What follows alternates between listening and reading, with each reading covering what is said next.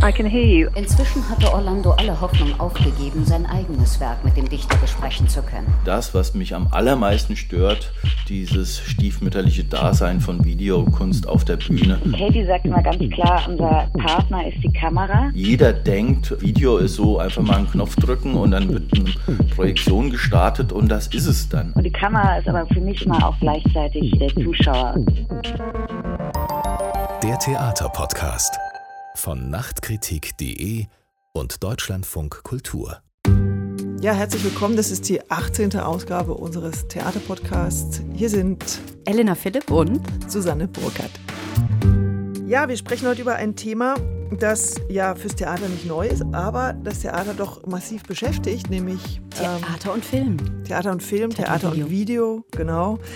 Gut, das gibt es schon seit den 20er Jahren, schon seit Erwin Piscator, dass Videos oder Filmsequenzen auf der Bühne benutzt werden. Die Technik hat sich verändert im Laufe der Zeit, hat sich der Einsatz von Video sicherlich auch verändert. Das sind so Themen, über die wir sprechen wollen. Und auch ähm, über Ästhetiken im Theater, die ganz stark filmisch geprägt sind auf verschiedenste Weisen. Genau. gucken wir uns auch verschiedene Modelle an. Und natürlich Film und Serien als Konkurrenz zum Theater. Und verschiedene Einflüsse auf Regisseure, wie sie damit umgehen, ästhetisch. Wir gucken uns das einfach mal an und gucken, wo wir rauskommen. Genau, und weil wir ja immer im Schwarm klüger sind als alleine, nickt immer schon zu allem, was wir jetzt gesagt haben. Er ist ein Montag, der ist bei uns ein Grenzgänger, kann man sagen, zwischen Theater, Musik, Performance, vom Film massiv geprägt, sage ich jetzt mal so, oder, Ersan? Ja, ich meine, wer nicht? Ich Wir sind schon. ja alle von Bildern oder von bewegten Bildern geprägt heute. Man kann sich dem ja gar nicht entziehen. Also ich hatte meinen ersten Computer mit zehn Jahren, glaube ich. Also ich hatte, glaube ich, mehr Berührung mit bewegten Bildern als mit äh, geschriebenen Seiten und Büchern. Als Kind, natürlich. Aber wir haben nicht nur erst am Montag bei uns, den wir gleich noch genauer vorstellen, sondern wir haben auch noch äh, mit verschiedenen anderen Leuten gesprochen, nämlich mit der Schauspielerin Jenny König, die an der Schaubühne spielt und viel mit Katie Mitchell zusammengearbeitet hat. Und mit dem Videotechniker Foxy Bernklau, der unter anderem mit Christoph Schlingensief den Parsival in Bayreuth gemacht hat. Genau, und wir haben Katie Mitchell höchst selbst auch am Telefon erreicht und mit ihr auch darüber gesprochen, was für sie so den Reiz der Arbeit mit der Kamera ausmacht. Ersan, du sagtest, du bist äh, von bewegten Bildern beeinflusst. Jetzt kann man natürlich mit so einer Beeinflussung ganz unterschiedlich umgehen. Ich glaube, für die meisten von uns ist das natürlich irgendwie das Grundrauschen, das Kulturelle.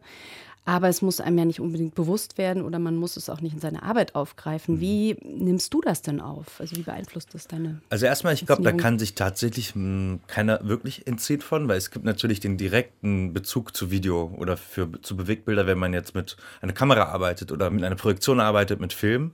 Aber es gibt ja jetzt nicht nur die technisch-materielle Konsequenz von Bewegtbildern, sondern auch vor allem die dramaturgische.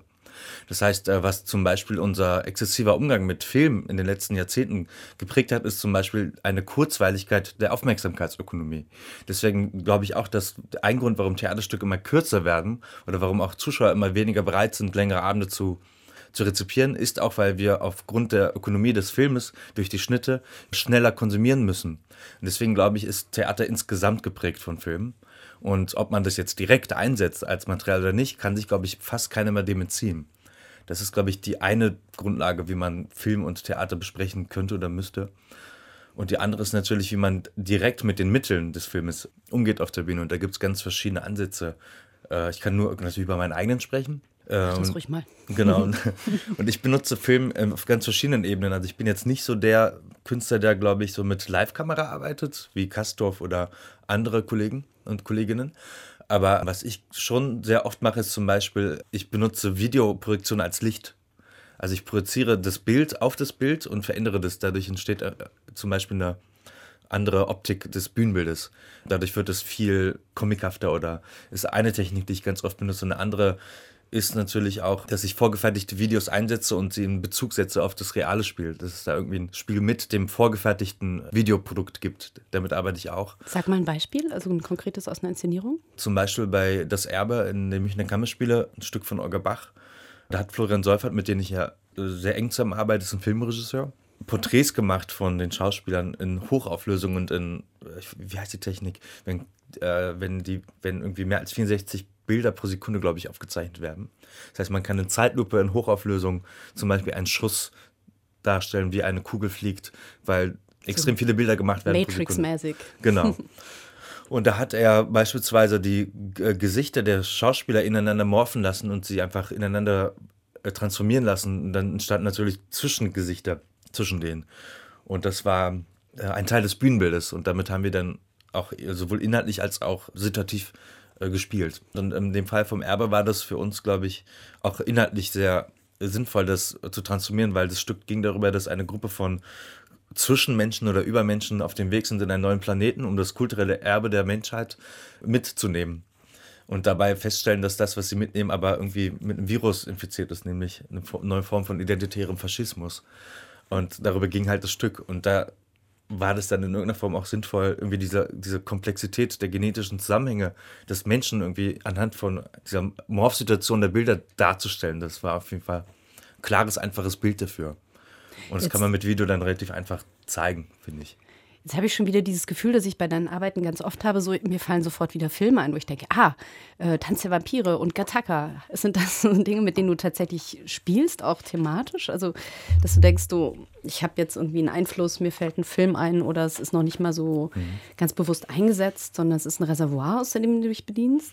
Nee, tatsächlich nicht. Also ich zitiere dann auch eigentlich eher so expressionistische Maler. Aber tatsächlich gibt es dann schon so Filmästhetiken, die man versucht, so als Grundstruktur anzunehmen. David Lynch ist zum Beispiel ein, ein sehr beeinflussender Künstler, der mich sehr beeinflusst, indem man einfach für sich selber in sich geschlossene Geschichten baut, die nach außen nicht verständlich sind, aber der Charakter des Rätselhaften eben schon bereits die äh, Mitteilung ist.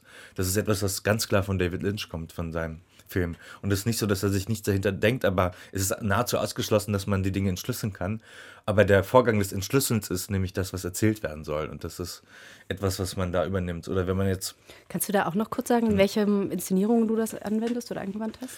Äh, bei Tyrannis zum Beispiel. Mhm. Da, also, da, da, können wir jetzt vielleicht gleich mal einen, weil wir haben erst nicht wirklich vorgestellt. Tyrannis war die erste Inszenierung, mit der du beim Theatertreffen aufgelaufen bist. Und man kann eigentlich auch sagen, dass so ein Markenzeichen von dir geworden ist, dass oft die Darsteller so Ganzkörperanzüge haben, dass du das Bühnenbild fast immer auch selber machst. Bist mehrfach ausgezeichnet worden als Bühnenbilder des Jahres. Ich glaube, dieses Jahr auch schon wieder, ne? Mhm.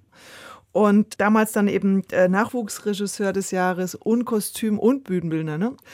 Und die Bühnenbilder haben eben auch immer, sind dann eigentlich auch mal wie gemalt und haben so eine ganz eigene Ästhetik, die auch schon so einen Filmmoment eigentlich oft hat. So, jetzt Tyrannis, das war jetzt das Beispiel. Ich wollte es nur mal dazwischen schieben, damit keiner sagt, total gut. ihr habt den gar nicht vorgestellt. ja, das Filmische ist halt bei mir, glaube ich, ganz klar das Atmosphärische.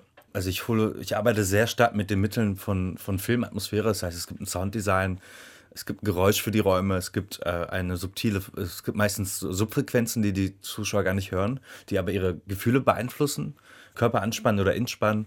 Also ganz oft, bevor zum Beispiel eine laute, ein lauter Knall auf der Bühne kommt, lasse ich dann die Subfrequenz raus. Das bekommt der Zuschauer gar nicht mit, aber dann entspannt der Körper. Sag mal, was ist denn so eine Subfrequenz? Subfrequenzen sind ganz tiefe Töne, die man, wenn ich die jetzt anmachen würde, würde man sie spüren, aber die hört man eigentlich nicht. Die sind so tief, dass man sie eigentlich gar nicht hört, gar nicht wahrnimmt, aber sie äh, machen eine enorme Anspannung in deinem Körper. Da wird im Film ganz oft mitgearbeitet, bei Horrorfilmen zum Beispiel. Kurz bevor man erschreckt wird, wird die Subfrequenz losgelassen, dann entspannt der Körper, dann kommt der Schreckmoment und dann ist man viel leichter zu erschrecken. Das heißt, Film arbeitet sehr viel mit Manipulationen durch Tonfrequenzen. Und das ist etwas, was ich auch einsetze in meinen Stücken, indem ich Atmosphären so gestalte, dass die Zuschauer einfach über die Mittel der Filmsoundgestaltung in eine vermeintliche zusammenhängende Narration reinkommen, die am Theater ja nie so gegeben ist. Weil Theater hat ja meistens nur einen Raum, man hat keine Schnitte, es ist ja alles sehr behauptet. Und da irgendwie diese Spannung, die ein Film ja herstellt, wenn man im Kino sitzt, im Theater herzustellen, da kann man Mittel des Filmes zu einsetzen. Und das ist so eine Technik, die ich vom Film übernommen habe zum Beispiel. Jetzt könnte man hier natürlich wieder die Kritiker zitieren und sagen, verrät das nicht das Theater, wenn ich irgendwie filmische Mittel benutze, um Spannung aufzubauen, statt mich darauf zu verlassen, dass die Schauspielerinnen oder das durch ihr Spiel ähm, herstellen können oder dass ich das irgendwie durch die Dramaturgie schaffe? Naja, aber es gibt, es gibt so viele Mittel und die Schauspieler und Schauspielerinnen ähm, können ja echt dankbar sein, dass sie gestützt werden, damit sie zusätzlich zu ihrem Spiel, was auch immer das sein soll, das Spiel ist ja das Gesamte ist ja nicht nur, dass ein Schauspieler jetzt nackt auf der Bühne steht und etwas sagt, ohne Licht und ohne Mikrofon und einfach nur mit einer leeren Bühne, sondern das ist jetzt, das wäre der Schauspieler alleine mit seinem puren Spiel, was auch immer das sein soll. Aber sobald da etwas dazukommt, sei es ein Kostüm, sei es ein Licht, sei es ein Bühnen oder sei es irgendein Stoff, wird das Spiel ja komplizierter.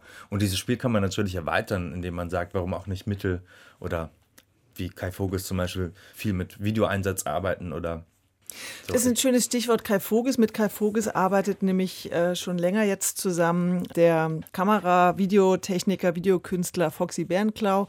Wir haben ihn, glaube ich, anfangs schon erwähnt. Er hat mit Christoph Schlingensief zusammen Parsifal gemacht und überhaupt viele, viele Arbeiten, über viele Jahre mit ihm gearbeitet. Der arbeitet jetzt eben viel mit Kai Voges. Parallelwelt am BE war eine Produktion, wo man praktisch gleichzeitig eine Aufführung in Dortmund und im BE gegeneinander schneidet oder sozusagen Dinge gleichzeitig passieren, über Kamera übertragen werden. Der hat auch mitgemacht bei der Borderline-Prozession, wo mit einer Kamera über ein festes äh, Bühnengeschehen immer im Kreis gefahren wird und der Zuschauer dann andere Einblicke in das Set bekommt. Und den haben wir zu Hause besucht. Wir haben eben auch darüber gesprochen, was kann denn Video auf der Bühne bringen oder eben wo, wo sind die Grenzen? Und dann sagt er ganz klar, was halt überhaupt nicht interessant ist, ist eine abgefilmte Szene als Film auf die Bühne zu bringen. Das findet er erstmal nicht interessant. Wir können jetzt mal hören, wie er das beschreibt. Ich habe diesen Vorwurf natürlich schon sehr oft gehört. Ja, wenn ich einen äh, Film sehen will, gehe ich ins Kino. Aber umgekehrt gibt es ja auch wiederum äh, im Kino Filme, wie zum Beispiel Victoria, die in einer Einstellung gedreht worden sind. Victoria, der Film von Sebastian Schipper. Und auch sowas wie eigentlich Theater sind. Also man, ich sehe mich selbst als Zuschauer dort natürlich dieser spektakulären One-Taker ausgesetzt. Aber da gibt es auch Szenen in diesem tollen Film, wo ich mir dann sage, das könnte ich mir jetzt aber wirklich ersparen da könnten wir doch einen schönen Schnitt machen, weil jetzt sehe ich im Grunde sowas wie etwas, was ich bei der Probenarbeit im Theater auch habe. Manchmal gelingt es nicht so und dann machen wir es das nächste Mal besser oder so. Und äh, das ist natürlich bei so einem spektakulären Projekt wie Victoria, was ein hervorragender Film ist, keine Frage. Da gibt es keiner in den Zuschauern, die dann sagen, ja, wenn ich ein Theaterstück sehen will oder wenn ich Probenarbeit zugucken will, dann gehe ich ins Theater und nicht ins Kino. Nein, der kriegt einen Preis. Ich habe da äh, sogar weniger Probleme damit, dass ein Großteil der Zuschauer im Theater eher konservativ eingestellt sind. Damit habe ich weniger Probleme als mit der Tatsache, dass auch so eine Administration eines Theaters eher konservativ eingestellt ist. Das sieht man eben an der Vertragsbildung, wieso wir als Videokünstler so eher schlecht gestellt sind. Ein Kostümbildner, ein Bühnenbildner kriegt traditionell viel mehr Geld als Videokünstler. Das ärgert mich. Und das andere ist eben so ein konservativer Verein wie der Deutsche Bühnenverein, der eben keine Preiskategorie bei der Faust-Preisverleihung äh, äh, am Theater einfach nicht macht. Weder für Sounddesign noch für Videokunst. Videokunst, aber was ist das so mehr oder weniger? Ist es die Werbung zwischendurch oder sowas? Also das ärgert mich viel mehr als ein konservativer Zuschauer im Zuschauerraum, der dann sagt, dann gehe ich doch lieber ins Kino, wenn ich einen Film sehen will. Jetzt haben wir ja ganz viel über konservative Zuschauer und Theaterintendanten und Kritiker und Vereine gehört. Was ist denn irgendwie progressiv oder innovativ an Video, wenn Voxy Bärenklau es auf die Bühne bringt? Hat er da was erzählt? Beispiele aus einer Zusammenarbeit? Äh, ja, also für ihn ist progressiv Film auf der Bühne, wenn mit dem Bühnenraum was Neues entsteht. Eigentlich das, was er dann auch schon ein bisschen beschrieben hat. Also was du gesagt hast mit diesen Überblendungen, Video zum Beispiel als Licht eingesetzt. Wir hören mal, wo er die Vorteile von Video im Theater sieht. So wie äh, ich quasi vom äh, Kino gekommen bin auf die Bühne mit Schlingensief.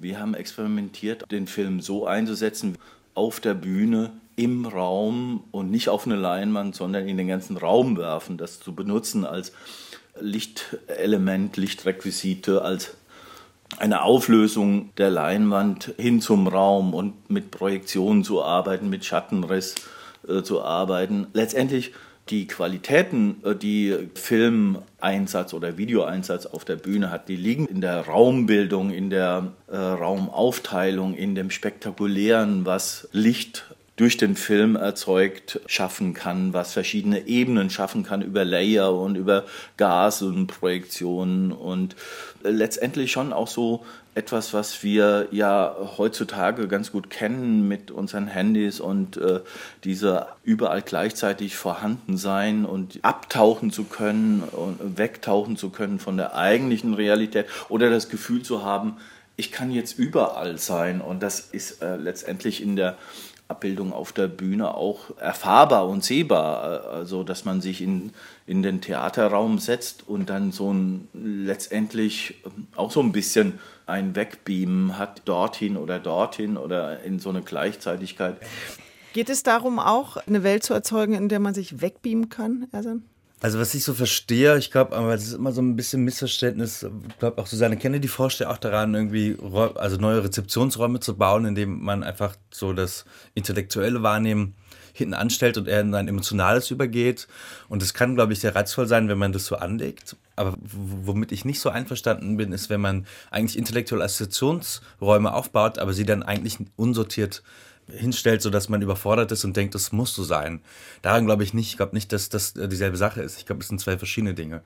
Und ich glaube schon daran, dass man, wie in der Musik zum Beispiel, was, wenn ich in, in, in einer Symphonie sitze von Beethoven oder von irgendeinem äh, Aufführung, dann denke ich ja erstmal nicht über Worte nach, beziehungsweise Worte entstehen in meinem Kopf, aber das, was dort passiert, ist ja erstmal emotional. Das heißt, das beamt mich weg, weil es irgendwie aus einer Unkrokation heraus etwas Kraftvolles entstehen lässt, nämlich Poesie.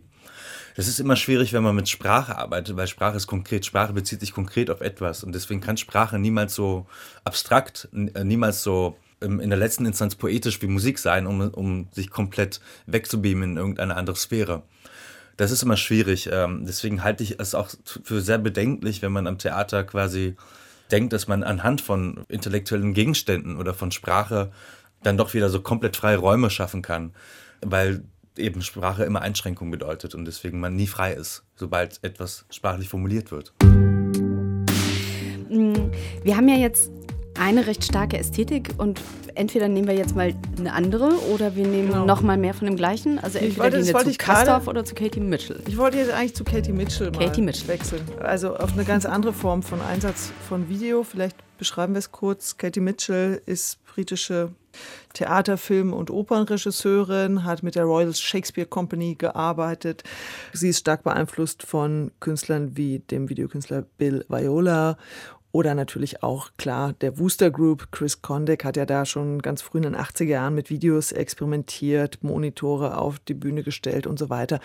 Hat jetzt gerade eine neue Produktion an der Schaubühne gemacht, Orlando. Und ihr Markenzeichen ist inzwischen halt so, dass man immer das Verfertigen eines Films live auf der Bühne mit beobachten kann. Da sind ja zig Kameraleute und jede Szene wird detailliert aufgenommen und es entsteht halt so ein Live-Film. Übrigens inszeniert sie gerade äh, im Hamburger Schauspielhaus eine Produktion komplett ohne Kamera. Hat sie äh, auch schon mal gemacht. Hat sie auch schon mal gemacht, genau ich habe sie äh, gefragt, wie sie dazu gekommen ist eigentlich zu dieser Arbeit. Und dann hat sie gesagt, dass sie einen Roman von Virginia Woolf, Waves heißt der, dass sie den auf die Bühne bringen wollten und gemerkt haben, dass das meiste im Buch eigentlich im Kopf der Akteure stattfindet. Und dann haben sie überlegt, wie können wir das auf die Bühne äh, bringen, diese Gedankengänge und so weiter. Und dann waren halt irgendwie Kameras auf der Bühne und haben sie gedacht, ah, wenn wir das irgendwie nah ranzoomen und dann vielleicht eine neue Form von Ästhetik finden, um das, was im Kopf passiert, zu zeigen, dann könnte das ja irgendwie interessant sein. Und seitdem hat sie das dann in 20 verschiedenen anderen Arbeiten auch eingesetzt.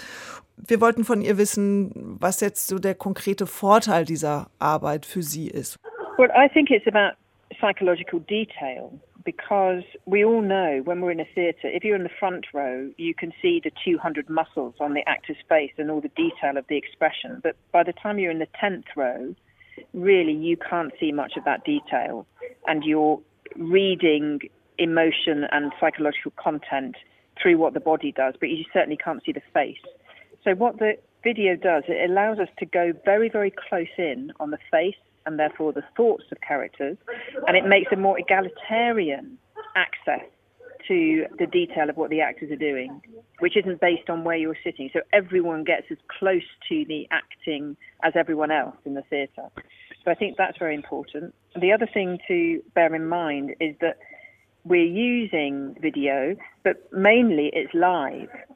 So, in how the, the camera operators are operating the cameras and they're breathing with the actors and in what the actors are doing, everything and the operation of the cuts, everything remains live. You know, there are lots of choices we would make totally differently if we were actually making a film. But we, we have lots of restrictions because we're doing them live, and those restrictions are very positive. Also es geht um die Demokratisierung des Schauens oder des Sehens, könnte man sagen. Alle Zuschauer sollen gleich viel sehen. Also anders als im normalen Theater, wo der Zuschauer in der Reihe 1 alle 200 Muskeln im Gesicht offenbar genauestens sehen kann, ist das, soll das eben durch diese Live-Aufnahme der Kamera dazu führen, dass die Zuschauer auch in Reihe 10 oder 20 noch sehr detailliert sehen können, was der Schauspieler da auf der Bühne macht. Und äh, jetzt hat sie auch betont sehr, dass es um diesen Live-Moment geht, dass sie also, dass sozusagen ein anderer Film entsteht, als er entstehen würde, wenn man jetzt wirklich einen Film drehen würde, weil es eben darum geht, du guckst die ganze Zeit ja, so ich kritisch, gucke total Elena. kritisch, weil mich Habe ich das falsch übersetzt? Nein, gar nicht, sondern ich äh, merke einfach, dass mich das überhaupt nicht überzeugt, dass das ein egalitärer Ansatz sein soll. Also es gibt ja auch bei ihr Momente, wo Stellwände irgendwie Einblick äh, verbergen und für andere Zuschauer, die keine Ahnung mehr am Rand sitzen, dann aber Einblicke gewährt sind. Also es ist überhaupt nicht so, dass alle das Gleiche sehen, sondern auch bei ihr ist es ganz stark davon abhängig, was für einen Sitzplatz man hat. Vielleicht sogar noch mehr, als wenn man mit so einer klassischen Guckkastenbühne spielt, wo ja schon darauf geachtet wird, dass es ungefähr von allen Plätzen auf einsehbar ist. Also da hat man ja sozusagen das eine Bild und Katie Mitchell arbeitet ja, was am Theater eben der große Unterschied ist zum Film nicht fragmentiert. Also sie hat ja keine Unterschied oder sie verwendet unterschiedliche Einstellungen, was am Theater vielleicht durch die Drehbühne manchmal so ein bisschen suggeriert wird oder wenn du so wie in The Living ein Splitscreen-Verfahren hast durch zwei unabhängige Geschehen oder Parallelgeschehen. Aber ähm, bei ihr hat man ja dann tatsächlich irgendwie einfach ein Close-up. Also du siehst das große Schauspielerinnengesicht und was dafür ja verloren geht, ist das direkte Anspiel zwischen den Schauspielern. Also ja, bei und Orlando, die Improvisation auch natürlich. Genau, das ist ja, Teil. das sollten wir vielleicht gleich auch nochmal vertiefen, aber ähm, bei ihr sind ja Szenen, in denen jetzt zum Beispiel die Schauspielerinnen zusammen an einem Tisch sitzen und ein Mahl einnehmen, nur Mittel zum Zweck, weil sie sozusagen einmal die Totale braucht, in der irgendwie der ganze Tisch mit der Tischgesellschaft auftaucht. Und ähm, in dem Moment, wo sie sozusagen dieses Bild gecaptured hat, ist das auch wieder weg. Dann zerstäuben die sozusagen wieder über die Bühne und gehen auf die nächste Position. Das ist ja wie so ein mechanisches Ballett. Also ähm, wir haben noch mit Jenny König darüber gesprochen. Sie beschreibt immer auch, dass die, dieses, diese Corsage, die das ja mit einem macht, also dass man eben zum Beispiel ein Hänger echt ein Problem sein kann oder dass man halt natürlich nicht so wahnsinnig viel mit seinem Partner spielen kann und auch das Publikum auch eher so sozusagen by the way wahrnimmt. Man merkt das ja auch manchmal als Schauspieler nicht, dass man hängt. Und dann sagt man einfach drei Sätze nicht und dann sitzt der Inspizient äh, 20 Meter weiter hinten und kriegt einen Schweißanfall und war so, oh mein Gott, was macht sie? Oh mein Gott, dann schaffen wir den Umbau nicht. Also diese Verantwortung, das ist natürlich, wenn einer da schläft, sage ich mal, riskieren wir eventuell einen äh, Vorstellungsstopp. Und das hat man, also man kennt ja verschiedene Krisen im Theater während einer Vorstellung. Das können ja auch sehr lustige Sachen sein. Aber hier ist es dann so, dass man eventuell gefährdet, eine Kamera kaputt zu machen oder auch die Sicherheit der Spieler gefährdet, die dann von der Wand zugefahren werden, weil das ganze Timing nicht mehr stimmt. So. Wow, also richtig gefährlich sogar. Es kann, manchmal kann das gefährlich sein, ja. Naja, gut, es gibt ja Bühnenmeister, der zuschaut und keine Wand auf, auf den Du meinst, es ist gar nicht so gefährlich? Also, also okay. es ist nicht so, dass Techniker einfach völlig stupide eine Wand irgendwo hinschieben und ein Schauspiel überfahren. So funktioniert ja kein Theaterablauf. Aber natürlich hört dann natürlich, wenn da irgendwie ein Timing nicht stimmt und da steht da jemand auf dem Weg, wird natürlich dann die technische Mannschaft dort die Wand eben nicht schieben und dann gibt es natürlich Vorstellungsstopp. Aber, genau. Aber es ist jetzt nicht so gefährlich, wie das jetzt das hier vielleicht schon ein bisschen klang. Wie ja. ist das denn bei dir, Ersan? Also du bist ja auch einer von den Regisseuren mit so einer starken Handschrift, wie man sagt, also wiedererkennbar und mhm. ähm, auch das Ding, dass sozusagen deine Schauspieler ein bisschen wie bei Susanne Kennedy quasi in diesem Konzept sitzen und das dann ausführen. Was haben die denn für Live-Freiheiten und wie können die denn diesen Ablauf beeinflussen? Also beim Internat mhm. ist das ja zum Beispiel auch so, dass man den Eindruck hat, diese Szenen sind extrem dicht geschnitten fast schon. Und mhm. wenn sozusagen der Spieler jetzt nicht zur Tür durchgeht, dann funktioniert der Anschluss nicht. Es, äh, ich würde mal sagen, es gibt jetzt, also ich habe verschiedene Arbeitsansätze. Und Internat ist jetzt natürlich ein konkretes Beispiel, das ist halt ein Zahnradsystem, da ist alles aufeinander abgestimmt und wenn jemand seine Position nicht einhält, dreht die Bühne sich weiter und dann kann man bei der nächsten wieder einsteigen. Das heißt, es geht jetzt, gibt keinen Vorstellungsstopp, würde auch niemand so sagen. Und das ist natürlich schon so, dass da die Akteure natürlich ein starker Bestandteil von einem Bild werden, aber darüber hinaus natürlich keine Autonomie haben, das Geschehen zu beeinflussen. Das ist auf jeden Fall ausgeschlossen beim, beim Internat. Aber bei, einem, bei anderen Stücken, wie zum Beispiel bei Baal, wenn ich jetzt mit Benny Klaasens oder mit Stefanie Reinsberger arbeite oder mit Konstanze Becker, dann lege ich die Stücke auch schon so an, dass ich den Schauspielern eigentlich eine gewisse Formalität baue, die, äh, gegen die sie angehen können. Und dann finde ich genau dieses Spiel interessant. Dass es äh, etwas gibt, was fest ist, etwas, was formal erscheint, etwas, was was nicht verrückbar erscheint und das genau dagegen angegangen werden kann. Da fällt mir, da fällt mir eine Parallele ein zu den Münchner Kammerspielen. Da ist ja gerade die Inszenierung des Jahres Dionysos Stadt geworden, weil du hast ja vorhin gesagt, die Theaterstücke reduzieren sich oder verkürzen sich immer mehr aufgrund der Filmästhetik, von der wir geprägt sind, auf kurze Sichtweisen. Das ist eine Inszenierung, die langen Pausen, muss man sagen, aber zehn Stunden geht und auch viel mit Video arbeitet. Wenn ich mir überlege, dass die Oristida quasi als Fernsehsoap erzählt, hast du es gesehen? Nee, leider nee. nicht. Aber ich habe viel Gutes gehört. Ja, ist auch eine wahnsinnig, wir haben ja schon geschwärmt hier. Da sind wir irgendwie beim Serienthema. Ne? Also die andere Seite ist ja irgendwie, wir gucken nicht nur 90 Minuten Spielfilme, wir die wir auch ja mal weniger werden, sondern wir binge-watchen irgendwie Serien. Genau, und, und, also deswegen weiß ich gar nicht, ob diese These stimmt, dass aufgrund der Filmgeprägtheit wir nicht mehr aushalten, lange zu gucken, sondern das Gegenteil ist auch der Fall. Also ich meine ja nicht, ich meine jetzt nicht die Zeit als Quantität. Ich meine jetzt nicht, dass wir nur 90 Minuten Stücke anschauen können. Wir können mhm. uns ja auch sechs oder neun Stücke im Fall von Dionysus Schatz oder bei Winger sogar bis zu 17 Stunden anschauen aber da, da ist ja eine enorme Fülle an, an Material drin, was verarbeitet wird. Ich glaube nicht, dass wenn äh, Christopher Rüpping ganz klassisch äh, die Orestie mit, äh, mit dem Text und, mit, und so wie sie geschrieben ist, einfach in acht Stunden, wie man dafür eigentlich Zeit braucht, in neun Stunden inszenieren würde, dass wir dafür Aufmerksamkeit hätten. Dadurch, dass er sich berichtet, so was ich gehört habe, mit Fußballspielen und das und dies, jenes und sie einfach kreuz und quer mit Assoziationen vollfüllt und mit Materialien anreichert und immer wieder wechselt, sowohl... Auch die Ästhetiken. Hm. Äh, dadurch geht die These dann schon auf, weil ich glaube, man kann auch etwas lange machen, aber man braucht braucht trotzdem eine andere Praxis dafür. Und ich glaube, diese Praxis einer sehr, sehr langen, vor allem textlastigen Konzentration, die wird immer geringer, weil die Aufmerksamkeit dafür niedriger wird. Ich habe jetzt zuletzt die Räuber von Schiller gemacht. Ich habe über 40 Prozent des Textes gestrichen. Es waren trotzdem fast vier Stunden Aufführung und dadurch, dass ich sie inszeniere, habe ich natürlich eine Aufmerksamkeit, weil ich die Texte auch in der Komplexität hören kann.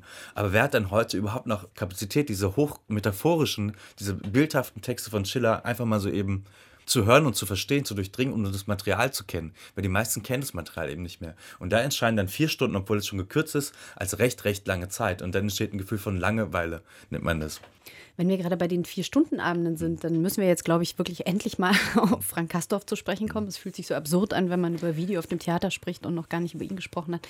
Mir kommt ja jetzt gerade vor, wie so das Zwischenglied zwischen so diesen Kurzstrecke-Filmästhetiken oder ähm, Dauern und diesen Langstrecke-Inszenierungen, für die man sich ja auch wirklich eine andere Zeit reservieren muss. Also wenn ich Rüpingers Dionysos Stadt gucke, dann ist das quasi ein Tagesausflug. Also mit Anreise, Abfahrt sind das zwölf Stunden, da kann ich nichts anderes mehr machen, während Kastorf ja doch an einem Abend spielt. Und da gehe ich eben für fünf Stunden ins Theater und das ist natürlich ein sehr überforderndes. Ja, das waren schon Format. auch sechs bis sieben. Ja, das können auch sechs bis sieben sein, das stimmt. Also sagen wir mal vier bis sechs. vier bis sechs ja. Aber ähm, wie bei ihm sozusagen Video eingesetzt wird und die äh, Volksbühne gilt ja so ein bisschen als ein großer Initiator von dieser Ästhetik, die jetzt als ganz gewöhnlich gilt, dass man irgendwie draufhält auf einen Schauspieler, während der irgendwo agiert und dadurch so diese Serienintimität herstellt. Ich weiß nicht, Susanne, wie würdest du das beschreiben oder was ist für dich daran das Wichtige? Hast du mit Foxy Bärenklau darüber gesprochen, der ja auch teilweise eine Volksbühne war? Ja, wir haben auch darüber gesprochen. Er hat ja selber mit Kassow nicht gearbeitet, aber, aber wir sind dann drauf gekommen, was mir nicht so ganz deutlich war, dass Polish ja eigentlich schon früher angefangen hat mit dem Einsatz von Video.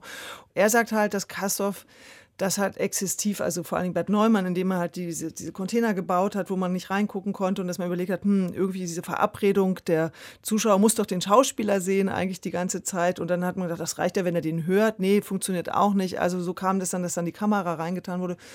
Und äh, Foxy Bernklau sagt, äh, der, der, der, wird immer wieder darauf angesprochen, ja, du da mit Schlingensieb und das hat ja der Kastorf alles schon gemacht. Und er sagt, das ist eigentlich parallel passiert. Es hätte ganz viele solcher Arbeiten gegeben. Kastorf war jetzt nicht der Vorreiter, er hat es halt sehr exzessiv betrieben, also in fast all diesen großen Dostoevsky-Kloppern war das ja ein ganz wichtiges Element, aber auch schon, ich glaube, Tennessee Williams Stück war das erste Mal, dass da so die Küche oder das Bad war dann nicht einsehbar. Naja. Nicht zu jung für. Oh. aber Ersan, du hast doch hospitiert bei Frank Kastorf. Spielt genau. der Video da eine Rolle? Ja, also ich glaube, ich habe, weiß nicht, ob ich irgendwann mal ein Stück von Kastorf ohne Video gesehen habe. Also ich zumindest glaube ich nicht. Schon, aber ich finde bei Kastorfs, also wenn man jetzt über Filmeinsatz spricht, was viel interessanter die Entwicklung so äh, von Godard ausgehend zu, zu sehen. Fassbinder war ein ganz großer Fan von Godard und er hat ihn ja imitiert, so als 16-, 17-Jähriger, als er in München seine kleinen Filme gedreht hat, hat er sich so aufgespielt wie diese großen äh, Schauspieler, die bei Le Mépris diese großen Gesten gespielt haben. Und dann wurde er irgendwann zu Fassbinder und hat ja quasi den deutschen Godard-Film ähm, äh, entwickelt. Und ich finde, dass äh, Kastorf in der, in der Linie eigentlich den Fassbinder auf die Bühne überträgt. Also wenn ich mir Fassbinder-Filme anschaue und die Anfänge von Kastorf, zumindest was ich auf Videoaufzeichnungen gesehen habe, dann sehe ich da eine ganz klare Verbindung zwischen Fassbinder und Frank Kastorf. Und das finde ich viel filmischer oder viel interessanter als jetzt den konkreten Einsatz von Video als technisches Mittel. Weil das, was Kastorf viel filmischer macht, ist sein Bezug zu Fassbinder und nicht unbedingt der Einsatz von, äh, von, von Video. Technik auf der Bühne. Wobei das halt auch interessant ist, weil die Geschichte kenne ich auch, dass, glaube ich, bei Tennessee Williams dass Kastorf dann zu Bert Neumann gesagt hat, ja, aber da kann ich ja gar nicht reinschauen. Genau. Und am nächsten Tag hat dann Bert da irgendwie ein Fenster und eine Tür reingebaut und meinte, das reicht mir immer noch nicht. Und dann kam ja. er am zweiten Tag mit einer Live-Videokamera und seitdem äh, haben die damit gearbeitet. Aber das meinte ich anfänglich mit äh, die Differenz zwischen, es gibt, glaube ich, die technische Dimension vom Einsatz von, von Videotechnik und da würde ich jetzt nicht sagen, dass es unbedingt zwangsläufig einen Zusammenhang zu Film hat. Und es gibt die Dimension von Film als Einfluss auf Theater. Weil Video gab es, glaube ich, auch schon, bevor es Filme gab. Ich meine, es gab ja erstmal eine Übertragung. Und dann gab es vorher auch eine Fotografie. Also die technische Dimension von Bildern ist jetzt nicht zwangsläufig gekoppelt an etwas Filmisches. Das sind für mich zwei Dimensionen und sind beide interessant, aber glaube ich, ganz oft wird verkürzt immer wahrgenommen als, ja, die Arbeit mit Film, weil da ist halt eine Kamera auf der Bühne, wo ich denke, nee, auch Katie Mitchell, muss ich ganz ehrlich sagen. Ganz oft sitze ich dort und denke, ja, aber dann schaue ich mir lieber einen besseren Film an, als mir einfach einen schlecht gemachten Film auf der Bühne anzuschauen. Das verstehe ich nicht. Andererseits sehe ich von Katie Mitchell das Stück, ich habe den Titel vergessen, was sie im Schauspiel aus Hamburg gemacht hat, über Ödipus. Das, kennen sie, das weitere kennen Sie aus dem Kino, glaube ich, heißt der Titel. Auf jeden Fall fand ich eines ihrer stärksten Arbeiten. Da hat sie nicht mit Video gearbeitet, mit Videotechnik. Aber das war eines ihrer filmischsten Produktionen, äh, ihrer Arbeiten. Inwiefern? Ne, weil das spielte alles in einem Raum, es war sehr düster und sie hat ähm, einfach eine Technik angewendet, die gibt es gar nicht, womit ich ja auch arbeite, mit dem Rückwärtsgehen. Und sie hat einfach Szenen gestoppt und dann hat sie die in Zeitlupe spielen lassen und sie hat sie teilweise rückwärts abgespult und von vorne spielen lassen. Mehrfach, damit man bestimmte Standpunkte nochmal neu beleuchtet. Und dann dachte ich, ja Wahnsinn, das ist ja eine Imitation von einem filmtechnischen Vorgang. Weil der Mensch ist nicht dafür geschaffen, dass man ihn anhält, dass er in Zeitlupe geht oder dass er etwas rückwärts abspielt. Das ist etwas, was wir aus der Videotechnik kennen. Du kannst auf Stopp drücken, auf Pause und auf äh, Rewind. Und dann kannst du dir etwas rückwärts anschauen. Und wenn man das imitiert, dann ist man ja viel filmischer, als wenn man nur eine Videokamera einsetzt. Mhm. Und das ist tatsächlich dann manchmal so, dass Produktionen, die gar keinen Einsatz von Videotechnik haben, trotzdem filmisch oder filmischer sein können als Einsatz von Videotechnik. Kannst du das bei Kastorf auch nochmal genauer erklären? Also ich habe jetzt sozusagen sofort ein Bild gehabt, äh, mhm. Kastorf, äh, Fassbinder und seine Filmdiven sozusagen, mhm. die sich in diesen Schauspielerinnen ja auch so ein bisschen wiederfinden. Mhm. Aber was meinst du noch mit dem Filmischen, das von Fassbinder in Kastorfs Arbeiten gewandert? Ja, ich finde erstmal, erstmal finde ich die Bezüge zu Fassbinder sehr stark. Also äh, nicht nur, also nicht nur, dass er konkret mit den Schauspielern von Fassbinder arbeitet, sondern auch, dass er auch in das Narrativ, oder, ja, in die Art, mhm. die Art und Weise des Sprechens, diese Form von ranzigem Glamour, also das, das ganz viel, finde ich, kommt aus Fassbinders Film. Und das meine ich dem Bezug zu Fassbinder. Natürlich ist, kann man jetzt nicht sagen, pauschal, Kastorf würde Fassbinder auf die Bühne übertragen, aber es ist, ich sehe da schon eine gewisse Parallele, die für, äh, seine, seine filmische Dimension für mich interessanter macht als der Einsatz von Videos erstmal. Ja, das finde ich eine interessante Differenzierung, ne? dass man sagt, nur wenn man die Kamera draufhält, ist es keine filmische Ästhetik, sondern mhm. Du, deswegen sagtest mhm. du auch Videotechnik. Ich setze ja. Videotechnik ein. Mhm. Weil es muss keine filmische Und ich habe jetzt, war gerade in Belgrad in der Jury vom Bieter Festival, da habe ich eine Arbeit, zwei Arbeiten gesehen, die Videos, äh, beziehungsweise die filmisch gearbeitet haben. Die eine war von Milo Rau, Oreste Mosul, und die andere war von Thomas Ostermeier im Herzen der Gewalt. Und Milo hat ganz, ganz ex exzessiv mit Video, beziehungsweise 80 Prozent kam eigentlich über Projektion, weil die in Mosul direkt in den Trümmern da gedreht haben und haben die Odyssee um ihn nachgespielt. Und Thomas Ostermeier hat ähm, Es gab zwar eine Videoprojektion, aber hat äh, eigentlich weitestgehend ohne Video gearbeitet. Trotzdem war das eine enorm filmische Arbeit, die ich da gesehen habe.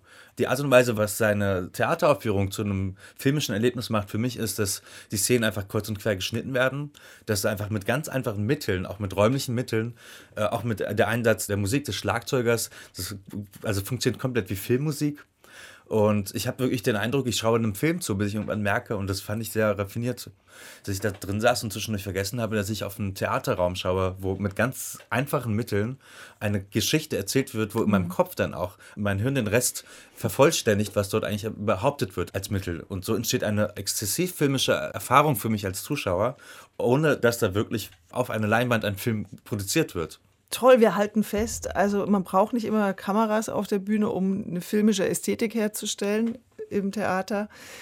Wir halten fest, dass die Arbeit mit Kameras schon auch das Improvisieren einschränkt, einschränken naja, kann. Wenn nee, bei Kastorf die Kamera dran ist, dann läuft die ja, sozusagen. Und okay, deshalb ist die Kamera ja ein Mitspieler. Genau. Das ja, das stimmt, aber das, das behauptet Katie Mitchell, sagt halt auch, äh, der Fokus ist die Kamera. Also die Kamera ist dein direkter Anspielpartner. Aber das mhm. ist ja, weil sie ein Making-of eines Films zeigt. Das ist ja. ja. eine komplett andere Anwendung und Ästhetik als bei Kastorf, wo eben, mhm. wie er dann sagt, die Kamera sozusagen mitgeht und der Kameramensch sich irgendwie anpasst oder gucken muss, wie er ins Spiel findet oder wie er die mhm. Schauspielerin jetzt erwischt. Und, und ich sehe auch bei Kastorf die Dimension der Technik gar nicht so stark, mhm. weil ich sehe, die Schauspieler sind im Vordergrund ich hab, und ich weiß auch als Zuschauer, weiß ich, dass der Schauspieler komplett autonom mit der Kamera Entscheidungen treffen kann und sie beeinflussen kann. Das heißt, die, die technische Dimension ist in der Kontrolle des Schauspielers oder der Schauspielerin während der Aufführung. Wohingegen, glaube ich, bei Katie Mitchell die komplette Kontrolle über die Technik stattfindet und der, und der Schauspieler, die Schauspielerin da eigentlich nur durchgehen muss und da eigentlich wie auf dem Fließband abgefertigt wird. Das sind zwei genau. ganz unterschiedliche Herangehensweisen an einen Theaterabend. Das Einzige, was sie in irgendeiner Form verbindet, ist, dass da vielleicht zweimal Kameras auf der Bühne sind. Aber in Wirklichkeit sind sie überhaupt nicht vergleichbar. Ich fände jetzt noch gut zu hören von dir, Ersan, mhm. was du, was Foxy Bernklau am Anfang gesagt hat. Ich wollte jetzt noch mal hören, äh, siehst du das auch so, dass Sounddesign, die künstlerische Arbeit mit der Kamera, dass das zu wenig gewertschätzt wird im klassischen Theaterbetrieb? Ich weiß nicht, irgendwie, also ich sehe kaum mehr Theaterabende, wo es keine Mikroports, keine Kameras und keinen Sound und keine Musik gibt. Ich würde eher sagen, also es ist mein subjektives Empfinden, dass ich kaum mehr rein akustische Theaterabende sehe. Und ich verstehe das schon, dass man sagt, weil Theater ist ja erstmal nur ein Raum. Theater ist ein architektonischer Raum. Ist ein Ort, den man besucht. Theater hat eine Bühne und hat bestimmte Abläufe. Und deswegen ist Theater auch kein Film. Theater kann Film einsetzen, aber Theater ist erstmal ein Raum. Der Raum hat seine akustischen Gegebenheiten. Das ist ja vor allem ganz schön noch in der Oper zu beobachten. In der Oper kann ein Orchester ohne Mikrofone und auch eine Sängerin oder ein Sänger ohne Begleitung, ohne technischen Support den Raum füllen. Und äh, die Theater sind ja auch dafür ausgelegt, dass das eigentlich möglich sein soll. Aber es gibt einfach eine Verschiebung von auch Stoffen. Es gibt auch kaum mehr Stoffen, die man äh, so sprechen kann, damit man sie schreien kann zum Beispiel. Ich glaube, wenn ich Kleist spreche auf der Bühne oder andere Texte, dann brauche ich auch eine gewisse Kraft, die aus meinen Organen äh, die Texte rauspresst aber so wie Simon Stone arbeitet in seiner Dramatik oder auch Naturalismus, also diese ganze Dimension von Kammerspielen, die brauchen eine viel feinere Sprache. Und die kann ich in den architektonischen Gebilden ohne technischen Support gar nicht mehr sprechen. Oder sie werden albern, weil man kann halt Realismustexte oder Naturalismustexte ganz schwer schreien. Und sie ist natürlich irgendwie verpönt oder gilt als oldschool. Also Schauspieler, die irgendwie mit hohem Pathos ihren Text vortragen, mhm. gelten irgendwie, also zumindest ich finde das immer so ein bisschen outdated. Während mhm. jetzt interessanterweise das Pathos währenddessen in die Serien wandert. Also Game mhm. of Thrones ist ja die riesengroße Pathos-Show. Also mhm. wo man sich wundert, warum kommt das denn gut an, wenn man das zum Beispiel auf dem Theater nicht mehr erträgt. Ich wollte aber noch darauf hinaus, ob du das Gefühl also. hast, dass das aber in der Wertschätzung innerhalb des Betriebes, also Foxy Bernklau hat ganz deutlich gesagt, die ja. werden super schlecht bezahlt, die werden immer runtergehandelt, so ja, nach dem Motto. Das ist ja diese Wertschätzungsdimension, das gibt also im Theater wird niemand wert, wertgeschätzt. Und äh, glaube ich, am wenigsten Videokünstler, das stimmt schon, die verdienen am wenigsten. Aber auch zum Beispiel Kostümbildnerinnen verdienen weniger als Bühnenbildner. Das liegt nur daran, dass die Kostümbilder meistens von Frauen gemacht werden und nicht von Männern. Das ist der einzige Grund, warum äh, Kostümbildnerinnen weniger verdienen, obwohl die Arbeit von Kostümbildnern die, die größte ist. Das, das heißt, ist interessant. Wir hatten eine berühmte Bühnenbildnerin mal im Podcast zu Gast und das, wir sagen nicht, wer das war, weil sie wollte das weiß nicht, dass das offiziell gesagt wird. Mhm. Und die sagte, sie findet das völlig gerechtfertigt, weil die kreative Arbeit der Bühnenbildner viel, viel entscheidender ist als das, was die Kostümbilder machen. Ne? War doch so, Elena, oder? Habe ich das jetzt das, falsch das, zitiert? Das liegt in der Natur einer. Das liegt in der Natur der Bühnenbildner, glaube ich, dass sie sich überschätzen. Sagt der ähm, Bühnenbildner. aber ich bin auch Kostümbildnerin insofern. nee, aber äh, ich finde, Kostümbild wird einfach enorm unterschätzt. Der, der ganz außen. große Bogen vom Video zur Verteilungsgerechtigkeit im Theater. ja, dabei lasse ich dir jetzt eine Konklusion unseres Gesprächs. Vorhin haben wir es ja eigentlich schon gesagt. Ich glaube, so das Hauptaugenmerk wird jetzt bei mir darauf liegen, ist es nur der Einsatz von Videotechnik oder ist es eine filmische Erzählweise? Das fand ich irgendwie eine spannende Erkenntnis. Ähm, und es hat sich für mich auch noch mal ein bisschen mehr aufgefächert, welche unterschiedlichen Verwendungen es gibt. Also ob man jetzt sagt, Kastorf mit dem Mitspieler, Kamera oder ein Bildertheater wie bei Ersan, wo man da fast schon sagen kann, das läuft so ein bisschen mechanisch ab und das Bühnenbild wird sozusagen durch Projektionen verändert und natürlich auch in der Farbigkeit ganz stark malerisch auch geprägt. Also für mich ist da manchmal der malerische Aspekt stärker als der filmische, auch wenn das dramaturgisch natürlich irgendwie plausibel ist, dass das so erzählt wird. Oder dass man sagt, man hat ein Making-of wie bei Katie Mitchell. Also es gibt so unterschiedliche Einsatzweisen, die entweder eine Ästhetik ganz stark prägen oder ein Randaspekt sind. Und ähm, da muss man dann einfach wirklich wie immer auf die Einzelarbeit gucken. Genau hinschauen. Genau hinschauen. Ersan, schön, dass du da warst. Ja, vielen Dank für die Einladung. Das war der Theaterpodcast, Ausgabe 18. Diesmal über Video im Theater. Film im Theater. Video Film und Film im Theater. Genau. Und das nächste Mal geht es hier um René Polish und den Unterschied oder die Aufhebung des Unterschiedes zwischen U und E. René Polish inszeniert erstmals am Friedrichstadtpalast in Berlin, der größten Theaterbühne der Welt. Danke und bis zum nächsten Mal. Tschüss. Ciao.